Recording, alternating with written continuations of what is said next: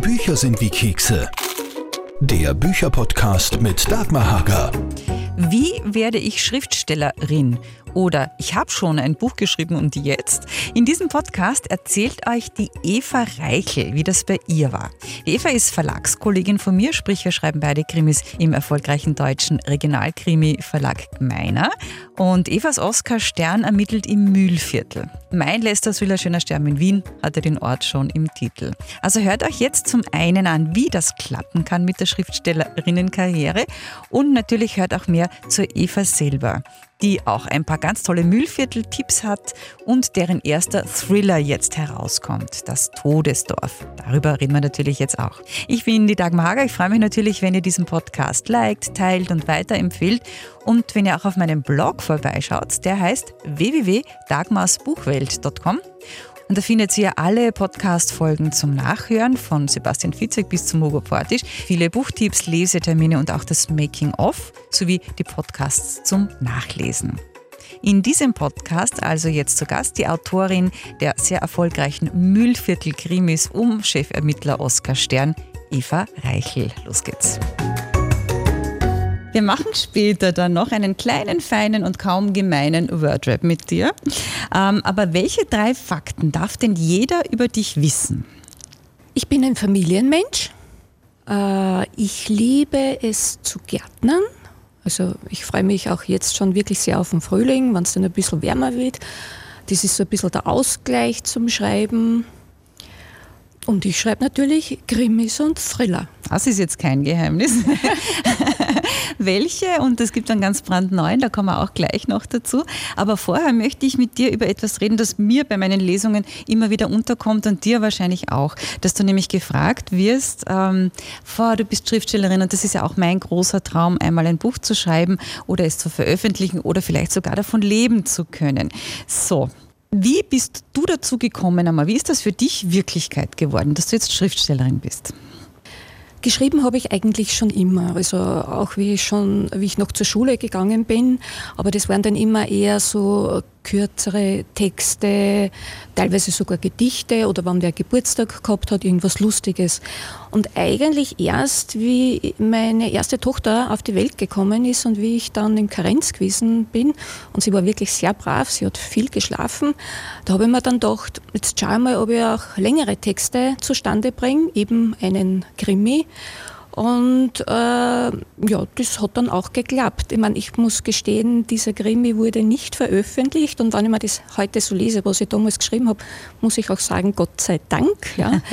Aber das waren so wirklich diese ersten Anfänge. Ja, und dann ist, äh, das war 2001 und wenn man bedenkt, 2007 ist dann meine erste Veröffentlichung tatsächlich gewesen. Das war in einem wirklich kleinen Verlag, einen Ein-Mann-Verlag. Und es hat so gut sechs Jahre gedauert.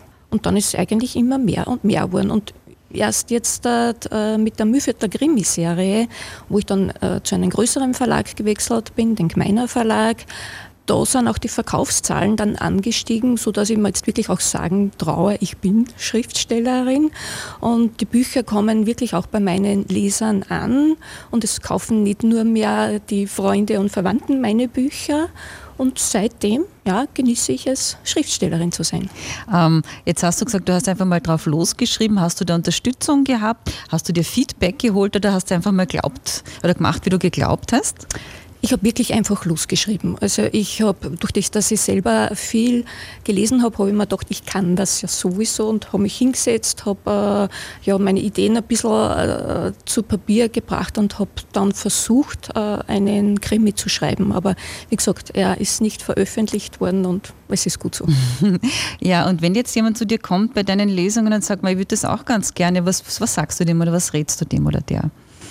Also als, aus meiner Sicht muss man als Schriftsteller äh, wirklich sehr, sehr hartnäckig sein und wirklich auch immer bemüht sein, dran zu bleiben, sich zu verbessern, nicht aufzugeben. Das ist wirklich ganz wichtig, denn auch wenn man äh, einmal ein, ein, einen Roman geschrieben hat und fertig geschrieben hat, heißt das noch lange nicht, dass er dann auch wirklich in einem Verlag veröffentlicht wird.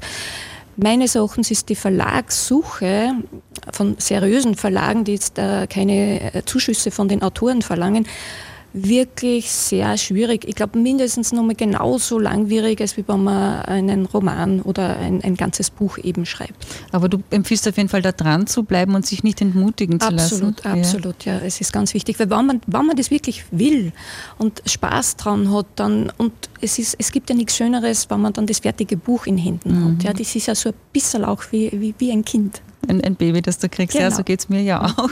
Ja, ich bin ein bisschen immer die Zweiflerin gewesen, deswegen habe ich auch immer viel geschrieben, aber ich habe mich ja dann nie getraut, weil du lieferst dich ja auch sehr aus der Kritik und äh, Kritiker sind ja auch jetzt nicht zart beseitigt, sondern da kommt ja auch einiges zurück. Geht es dir da auch so und wie gehst du damit um? Also das ist etwas, das habe ich mit Sicherheit lernen müssen. Und auch diese äh, Widersprüche teilweise in diesen Rückmeldungen. Ich kann mich erinnern, bei meinem ersten Buch, da hat einer gesagt, der Anfang ist eh gut, aber der Schluss ist furchtbar. Mhm. Und der nächste hat dann äh, genau das Gegenteil gesagt. Also der Anfang war schwach, aber der Schluss ist super. Und dass man dann für sich da rausfiltert, äh, ja, äh, an was muss ich denn da feilen oder was hat denn da jetzt nicht gepasst. Ich glaube, das ist was, das, was man wirklich lernen muss. Und was auch noch da, äh, dazu kommt, kommt, man darf solche Kritiken nicht persönlich nehmen. Also äh, ich nehme das einfach als Hilfestellung, äh, dass ich dann wirklich mich selbst hinterfrage und sage, okay, hat der recht mit seiner Kritik, was kann ich besser machen, damit es dann bei meinem nächsten Buch eben nicht mehr vorkommt. Der Andreas Gruber hat mir mal im Podcast gesagt, und du brauchst ein riesiges, dickes, dickes Fell. Das stimmt. Und da schreibst du das auch. Ja, klar. Aber wie schaut denn jetzt denn von dir ja total erträumter Alltag einer Schriftstellerin aus? Ist das jetzt wirklich alles eitel Wonne Sonnenschein mit ein paar negativen Kritiken zwischendurch oder wie bringst du das alles unter den Hut? Weil du bist ja jetzt nicht hauptberuflich, du bist erfolgreich, sehr, aber noch nicht hauptberufliche Schriftstellerin. Wie tust du? Also ich schreibe in einer jeden freien Minuten. Hauptberuflich bin ich äh, Controllerin, ja, Teilzeit. Kinder sind groß, das Kinder geht sind groß, ja, also so gut wie groß. Also der eine wird jetzt 18 und der andere ist 20. Und äh, dass man dieses Schreiben mit dem Beruf ein, einherbringt, das, äh, da tue ich mir relativ leicht, weil da habe ich meine fixen Zeiten auch. Die Arbeitszeit, da gibt es eben dann nur den Beruf und was dann alles außerhalb ist dieser Arbeitszeit, da schreibe ich oder habe eben dann die Familie oder den Garten. Wichtig ist, glaube ich, dass man für sich so fixe Abläufe definiert. Zumindest brauche ich das. Also ich habe einen Tag in der Woche, da habe ich frei. Das ist dann auch wirklich mein Schreibtag. Da schalte dann Facebook, E-Mails und alles ab, damit ich mich da wirklich aufs Schreiben konzentrieren kann. Und auch am Wochenende ich bin der einzige Frühaufsteher in der Familie, alle anderen schlafen lange und äh, am Wochenende die Stunden in der Früh, die gehören auch mir und dem Schreiben und das sind auch meine produktivsten Stunden. Aber bis dann wirklich von der ersten Idee, bis das Buch fertig ist, bevor du es dann ja einreichst, weil du machst es ja umgekehrt. Ich mache immer, ich mache den Plot fertig und reiche das Exposé ein. Du sagst, du schreibst einmal alles fertig. Ich schreibe alles fertig und äh, also eigentlich gibt es zuerst äh, das Buch und dann schreibe ich das Exposé dazu und dann reiche ich es beim Verlag ein. Das nimmt ein bisschen äh, Zeitdruck bei mir raus, weil sonst, wenn ich nur das Exposé hätte und dann heißt ja, okay, nehmen wir und, und bis zu dem und dem Zeitpunkt muss ich das Manuskript abgeben, äh, da entsteht bei mir dann schon wieder Druck und das möchte ich vermeiden. Mhm, das habe ich, das kenne ja. ich. Aber Gott sei Dank sagt ja der Verlag, bitte machen. Das ist ja auch nicht selbstverständlich. Aber so lange, was brauchst du da, ein halbes Jahr oder was ist das so bei dir dann? das ist ganz unterschiedlich. Also äh, bei den ersten Büchern habe ich so circa ein Jahr gebraucht. Äh, mittlerweile sind es so sieben, acht Monate. Und der neue Thriller, der jetzt da rauskommt am 9. Äh, Februar, da waren es, glaube ich, gerade nur so vier, viereinhalb Monate. Aber das war, war wirklich, also der war wirklich super zum Schreiben, weil da habe ich mich, da habe ich nur die Anfangsidee gehabt, also da ist der, die Szene, die habe ich im Kopf gehabt, wie es beginnen soll. Und dann habe ich mich hingesetzt und habe geschrieben und das ist wirklich wie von alleine entstanden. Ähm, da kommen wir gleich noch dazu, oder machen wir den gleich und kommen wir später zum Oscar-Stern, drehen wir es halt um, weil du hast mir äh, vorhin erzählt, dass man ein bisschen gemütlich zusammengesessen sind und uns kennengelernt haben, dass du den, also den Thriller jetzt, Thriller ist also eher, kurz zur Erklärung, eher aus der Ich-Perspektive geschrieben, sonst genau, gibt es halt ja. Ermittlerkrimis, die halt eher klassisch, ja, da gibt es ein Ermittlerteam meistens, das dann halt ermittelt. In dem Fall aus der Ich-Perspektive, das ist ja rausgeflutscht wie nix. Genau so ist es. Da ist die Protagonistin ist die Diana Heller, ja, das ist eben die Ich-Erzählerin Und die steht ganz am Anfang, wenn man in das Buch einsteigt. Also die erste Szene ist auf dem Friedhof. Äh, da wird gerade ihr Mann in die Grube hinabgelassen, weil er eben in ihren Händen gestorben ist. Er ist erschossen worden. Die Polizei behauptet, dass er sich selbst umgebracht hat, aber Diana will das nicht glauben. Und äh, Schon alleine deswegen, weil sie sagt, sie sind ja, sie sind ja glücklich gewesen. Ja? Äh, sie waren frisch verheiratet, sie haben Pläne gehabt, äh, sie haben äh, an ihrer Zukunft gebastelt und sie wollten auch Kinder haben. Und sie, sie denkt sich, naja, sie hätte das ja irgendwie merken müssen, wenn ihr Mann da so totunglücklich gewesen wäre, dass er sich dann umbringt. Ja? Und das war eben nicht der Fall. Und so beginnt sie dann auf eigener Faust, ich sage jetzt nicht zu ermitteln, aber dem Ganzen nachzugehen, herauszufinden, was wirklich passiert ist. Ja. Und als erste Verdächtigen gibt es dann natürlich einmal den Vater und den Bruder. Und das war auch meine Absicht, dass ich so das Urvertrauen, das man eigentlich in die Familie hat, in die eigene Familie, wo man ja hineingeboren wird, äh, dass das gleich einmal erschüttert wird. Du bist mies, fies und sehr fehlertauglich, ich da schon heraus. Ja, aber der heißt ja nicht umsonst Todesdorf, weil äh, der Kreis der Verdächtigen wird ja dann erweitert. Genau, der wird erweitert, weil das Ganze spielt in einem Mühviertler Dorf, dieses Mal in einem fiktiven Dorf, weil ich das, was ich da beschrieben habe, eigentlich jetzt niemandem antun wollte. Mhm, nur, nur zu verständlich. Gut, ähm, aber es hat dir viel Spaß gemacht. Todesdorf Absolut, zu schreiben. Ja. Es macht, ich habe es ganz frisch bekommen, also bin ja auch noch nicht durch, aber es ist, es hat, also es grabt mich, würde ich so sagen. Also es hat mich Sehr wirklich gut. sofort reingezogen. Äh, ich kann es wirklich nur empfehlen, das werde ich auch im Blog gerne tun. Und äh, es sollte ja nicht dabei bleiben, weil es gäbe ja schon sowas wie eine Fortsetzung, oder? Genau. Zweiter Teil ist fertig geschrieben, ist auch schon beim Verlag eingereicht, aber da fehlt mir jetzt noch die Rückmeldung, ob, sich, ob sie es auch wirklich veröffentlichen wollen. Also es liegt jetzt an euch da draußen, den Teil 1 so erfolgreich zu machen, dass es Teil 2 geben wird. Aber ich bin super zuversichtlich und wir beide im Podcast sieht man es ja nicht, so haben gerade Thumbs up. Ja. Also, nee, wird ganz sicher sein. Ich bin mir da, also so viel Gefühl traue ich mir schon zu. Es ist wirklich, wirklich toll und sehr empfehlenswert empfehlenswert, wie gesagt. Ähm, das ist aber auch der Oskar Stern. Und deine Mühlviertler Mordfälle, die gibt es ja jetzt schon sehr lange. Die sind ja teilweise schon in der vierten, fünften Auflage. Wie ist denn der zu dir gekommen? Der ist eigentlich beim Spazierengehen durchs Mühlviertel äh, entstanden. Ja? Mhm. Es gibt ja, es gibt Wien-Krimis, es gibt äh, München-Krimis, es gibt, äh, also die großen Städte sind sowieso von den äh, Kriminalinspektoren besetzt. Und wie wir da, also ich mit meiner Familie da im Mühlviertel wandern gewesen bin, habe ich mir gedacht, okay, es ist ja wirklich ein schönes Land und die Leute haben äh, schon ein bisschen eine Eigenheit. Ja, und ich habe mir gedacht, das ist perfekt, auch hier einen äh, Inspektor, einen Chefinspektor anzusiedeln. Und das ist eben dann der Chefinspektor Oskar Stern geworden. Oskar, nach dem Hund von einer lieben Freundin von mir benannt. Ja, und der äh, ermittelt eben die in den Fällen, die sich im Mühlviertel zutragen. Mhm. Aber wieso dann ein, ein, Chefvermittler und sein Team rundherum? Das hat sich dann auch ergeben oder hast du schon die, ist das dann sofort da gewesen oder setzt du dich hin und entwickelst deine Figuren? Wie funktioniert das? In diesem Fall ja, äh, weil ich wollte einfach einen, einen, gemütlichen Chefinspektor haben, weil die meisten Inspektoren, die es jetzt gibt, die haben irgendwelche gravierenden Macken. Äh, ja, und ich habe mir gedacht, nein, meiner soll eher so ein, ein normal sein. Also kein depressiver Schwede? Nein, nein, genau, nein. Also er soll wirklich ein ganz normaler äh, äh, Mensch sein. Und eben kurz vor der Pension.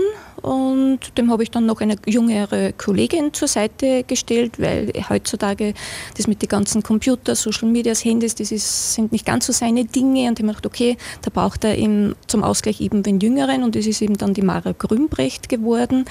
Und der Hermann Kolanski und der Edwin Mirscher sind dann irgendwie zufällig dann noch dazugekommen, weil ich dann festgestellt habe, okay, mit zwei Ermittlern alleine reicht es mir nicht, ich brauche noch, äh, noch mehr.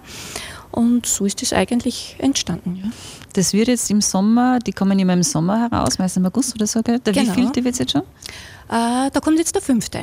Mit Mühlviertler, zählen wir es einmal auf. Mühlviertler. Blut ist der erste, Mühlviertler Rache, Mühlviertler Grab, Mühlviertler Kreuz und dann Mühlviertler Gift. Das Gift wird jetzt. Genau. Ah, ist da das, der Name Programm sozusagen? In diesem Fall ja. okay, also da freuen wir uns dann auf Anfang August auch, aber jetzt sind wir schon beim Todesdorf. Und äh, liebe Eva, gibt es jetzt noch irgendwas an dieser Stelle, das du uns unbedingt sagen möchtest, dass du vielleicht jemandem mitgeben möchtest, bevor wir zu meinem kleinen, miesen, fiesen, kaum gemeinen Wordrap kommen? Äh, was ist da an der Stelle noch, dass, dass du möchtest, dass alle wissen? Oder? Also für Diejenigen, die schreiben möchten und wirklich ein Buch veröffentlichen möchten, kann ich wirklich nur sagen, dranbleiben. Immer an sich glauben, immer verbessern, immer versuchen, irgendwann einmal klappt es. Mhm. Und bei meinen Leserinnen und Lesern möchte ich mich ganz herzlich bedanken, dass sie meine Bücher kaufen, weil nur dadurch äh, darf ich die Grimmis mit Chefinspektor Oskar Stern schreiben und hoffentlich auch die neue Serie mit der Diana Heller. Ah, das kommt, das wissen wir schon. So, liebe Eva, jetzt wird es wirklich. Oh. Nett. Okay. Jetzt möchte man nämlich wissen, wie die Erfinderin vom Oscar Stern und jetzt eben auch vom Todesdorf ist und wie sie tickt. Und das klären wir jetzt eben in diesem kleinen, feinen, ein wenig gemeinen Wordrap. Na, ist wirklich nicht arg. Warst du eine gute Schülerin? Ich denke schon, ja. Du bist Controllerin. Warst du gut in Mathe? Ja. Wirklich? Ja. Was ging gar nicht? Englisch, Geografie. Okay. Ja, das ist meistens das der Klassiker. Ich war genau umgekehrt. Okay. Ich super Sprachen, Mathe, na, da nee, okay, breiten wir den Mantel des Schweigens drüber. Welche drei Dinge liebst du, außer Garteln und das, was wir schon gewusst haben, also gehört haben wir jetzt im Podcast? Meinen Mann, meine Tochter Lisa, meine Tochter Sarah. Super. Also bist du lang verheiratet und ihr seid eine Happy Family? Ja, genau. Schön. Seit 1995. Okay. Wo lebt sie eigentlich? In Ried in der Riedmark. In der Riedmark, okay. Also am Rande vom Mühlviertel. Ja, aber zählt nur dazu. Lieber kochen, backen oder gar nichts davon? Kochen. Und dann was? Dann gar nichts.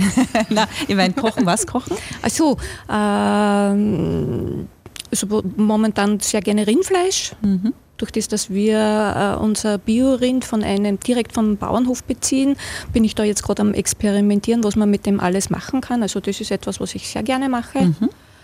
Gemüse eher weniger, weil das von meinen Kindern nicht ganz so gern geliebt wird. Nee, aber sonst eigentlich so alles. Quer durch. Um, was war das Netteste, was je ein Leser, eine Leserin zu dir gesagt hat? Sie liebt nicht nur einen Oscar Stern, sondern auch mich als oh. Autorin. Oh. Ja. das ist süß. Und war schon einmal wer dabei, der ein bisschen Gas gegeben hat? Na, eigentlich, von dem bin ich, bin ich eigentlich noch verschont. Ja, schön. Äh, was steht noch auf deiner Bucketlist für dein Leben? Ich habe eigentlich keine so richtige Bucketlist. Ich muss gestehen, so wie mein Leben jetzt ist, bin ich wirklich sehr zufrieden, sehr glücklich. Das passt alles. Es geht sich alles aus. Gesundheit. Gesundheit mhm. ist das Wichtigste. Aber sonst habe ich kein so ein To-Do, wo ich mir denke, das muss ich unbedingt noch ma machen oder an den Ort muss ich noch unbedingt fahren. Nein, das habe ich nicht. Hast du das nicht? Aber Reisen schon einmal gerne oder nicht? Muss ich auch nicht. Also ich bin jetzt nicht der Typ, der so Fernweh hat. Also ich mag es äh, am liebsten eigentlich zu Hause im kriminellen Müllviertel. du mordest dich durchs Müllviertel. Genau. Das ist sehr erfolgreich. Ähm, was ist denn dein größtes Laster? Also Dass ich keinen Sport mache. Kein Sport? Ich bin ein bisschen bewegungsfaul. Spazieren gehen? Spazieren gehen schon, aber es fällt jetzt nicht unter Sport. Ich meine, mein Ausgleich ist eben auch dann eben der Garten, aber so Sport wie andere. Mein Mann fährt jeden Tag mit dem Rad äh, oder, oder joggen. Nee, das ist so gar nicht meins. Okay. Sport schauen aber schon. Nein, auch nicht. Auch nicht. Auch nicht, nein. Ich bin komplett sportbefreit. ähm, was hast du denn aus dem letzten Jahr gelernt? Erstens, dass man auch nicht alles äh, so ernst nehmen soll, was einem so mitten direkt ins Gesicht gesagt wird. Weil diese Meinungen, gerade wenn man Corona hernimmt, doch sehr unterschiedlich sind. Und äh, dass man auch lernen muss, äh, über manchen Dingen zu stehen, aber man glaubt, okay, man selber macht es richtiger oder ja, ja, ist schon eine wichtige Erkenntnis, absolut. Äh, hat dich irgendwas zuletzt zum Lachen oder zum Weinen gebracht? Und wenn ja, was? Eins von beiden, aber gerne auch beide. Meine Mutter ist krank und äh, ist jetzt auch im Spital und das macht mich schon sehr traurig. Mhm. Okay. Gibt es für dich einen schönsten Platz auf Erden? Das Mühlviertel? Geheimtipp im Mühlviertel, aber wirklich ein Geheimtipp, wo du sagst, den traue ich mir trotzdem zu verraten, dass er, weil viele sagen, das sage ich da nicht, weil, weil sonst ist es ja kein Geheimtipp mehr, aber was im Mühlviertel sollte man unbedingt kennen? Also ich liebe die Burgen und Ruinen im Mühlviertel und da haben wir ja ähm, wirklich sehr viele. Ich habe es einmal äh, versucht aufzulisten, durch das das Mühlviertler Kreuz auf der Burgruine Reichenstein eben spielt, was wirklich eine tolle Burgruine mhm. ist. Ich glaube, es gibt so um die 40 und man kann da wirklich, glaube ich, äh, jede Burg oder jede Ruine sich anschauen, weil die sind auch immer so malerisch in die Landschaft angebetet und äh, da wüsste ich jetzt nicht, für welche dass ich mich entscheiden täte. Teilweise muss man es finden. genau, ja. Aber das ist auch das Schöne, das ja, gehört ja. dazu, weil es ist mitten in der Landschaft drinnen und, und, und im Mühlviertel wandern zu gehen, ob das jetzt im Winter, so wie jetzt das ist, es ist ja Schnee drinnen, oder im Sommer, also das ist immer ein Erlebnis. Kann ich nur empfehlen, wirklich das Müllviertel, das merkwürdige Land im positivsten Sinn, ist ja, glaube ich, noch immer der Marketing-Slogan, aber das stimmt da wirklich und man ja. kann, das mir letztendlich passiert, ja, hinwandern bis, ja, bis nach Tschechien rüber. Ja, genau. Ja, genau. Und das ja. ist alles wunderbar markiert. Also das ja. man kann Rad fahren, es gibt auch tolle Mountainbike-Strecken. Ja. Also das ist wirklich, wer es da draußen von euch noch nicht kennt. Die Eva macht beste Marketingwerbung auch mit ihren Thrillern, weil da immer sehr viel vom Müllviertel auch vorkommt, dass ihr euch das unbedingt anschaut. Das ist wirklich ganz, ganz klasse. Und wenn du nicht schlafen kannst, dann? Dann habe ich immer einen Zettel und einen Stift neben meinem Bett und da schreibe ich mir dann die Ideen auf. Passiert das oft? Ja, eigentlich schon. Und das ist schon in die Bücher eingeflossen, was dann dort steht? Einiges äh, ist, ja, eigentlich schon, weil es sind dann meistens, weil wenn ich nicht schlafen kann, dann überlege ich immer so, wie kann es in meinem Buch dann weitergehen und dann schreibe ich mir das auf und dann äh, kann es sein, dass das nächsten Tag dann gleich verarbeitet wird. Also dann wünscht man es ganz egoistisch, möglichst viele schlaflose Nächte. dann kommen viele gute Ideen dabei raus. Gibt es irgendein Markenzeichen, wo man sagt, das ist typisch Eva? Daran erkennt man dich? Nein, eigentlich, Nein? eigentlich nicht. Ne? Schwarze Locken oder dunkle Locken oder so? Die, die sind, ja. ja. Das habe ich seit Kindheit, ja. Die sind nicht wegzukriegen. ja, Gott sei Dank. Ähm, hast du oder hörst du Podcasts auch? Bist du jemand, der gerne Podcasts hört? Selten. Ganz selten, selten. aber das fällt mir eigentlich äh, die Zeit dazu. Wenn ich eben nicht arbeite oder nicht Familie und nicht schreibe, dann lese ich. Mhm. Und Radio rennt meistens immer so nebenbei. Also gibt es Lieblingsmusik? Da wollte ich dich dann sonst danach fragen. Gibt es irgendwas, das bei dir läuft, wenn du schreibst? Nein, also beim Schreiben eher nicht. Stille. Da ist, da ist Stille, genau, ja. Aber gibt es jemanden, ein er oder sie, die deinem Herzen sehr nahe kommt mit ihrer Musik? Also wenn ich aufhöre zum Schreiben und ich denke so, ich brauche jetzt eine Pause, dann höre ich eigentlich so ACDC. Okay, yeah. also eher tough das, stuff. Genau, damit das Gehirn wieder mal ein bisschen durchgepustet wird. Du wirst lachen, ich liebe Rammstein. Ja, ich auch. Das pustet mich selber beim Autofahren, ja. ist großartig. Ich auch, Nein, ich liebe diese ah, Musik. Ja. Ja. Das ist cool. Und in zehn Jahren wirst du? Hoffentlich immer noch Bücher schreiben. Mhm. Geht sich das mit der Pension schon aus, oder? Nein, leider das nicht. Das wird sie noch nicht ausgehen. Nee, geht sie nicht aus, nee. Okay, ja. Dann schauen wir mhm. mal, so erfolgreich ist das dass du in so, in, in, im besten Sinne in die Bücherpension gehst, nämlich dass du dann nur noch möglich, Bücher schreiben möglich. darfst. Ja, sehr schön. Deine Schlussworte in diesem Podcast lauten. Ich danke dir, dass ich heute hier sein habe dürfen. Hat viel Spaß es ist das danke. erste Mal, dass ich mhm. so bei einem Bücherpodcast dabei sein darf. Ich bin natürlich mega aufgeregt. Ich hoffe, man merkt Hat das man nicht, nicht gehört? Ja. Und ich sage Dankeschön. Ich sage auch Danke, es war ganz toll. Und wenn ihr noch mehr hören und lesen wollt, dann liked, teilt und empfehlt den Podcast weiter zum einen und schaut auch gerne auf meinem Blog vorbei auf www.dagmarsbuchwelt.com. Da findet ihr alle Podcast-Folgen zum Nachhören. Und da waren ja schon ganz viele Autorinnen und Buchmenschen zu Gast, vom Bernhard Eichner über den Dirk Stermann bis hin zum Karim El Gohari, dem Heinz Maricek, dem Marc Ellsberg, der Ursula Poznanski, der Beate Maxin und ganz viele mehr. In jedem Fall aber bis zum nächsten Mal. Eure Dagmar. Bücher sind wie Kekse. Der Bücherpodcast mit Dagmar Hager.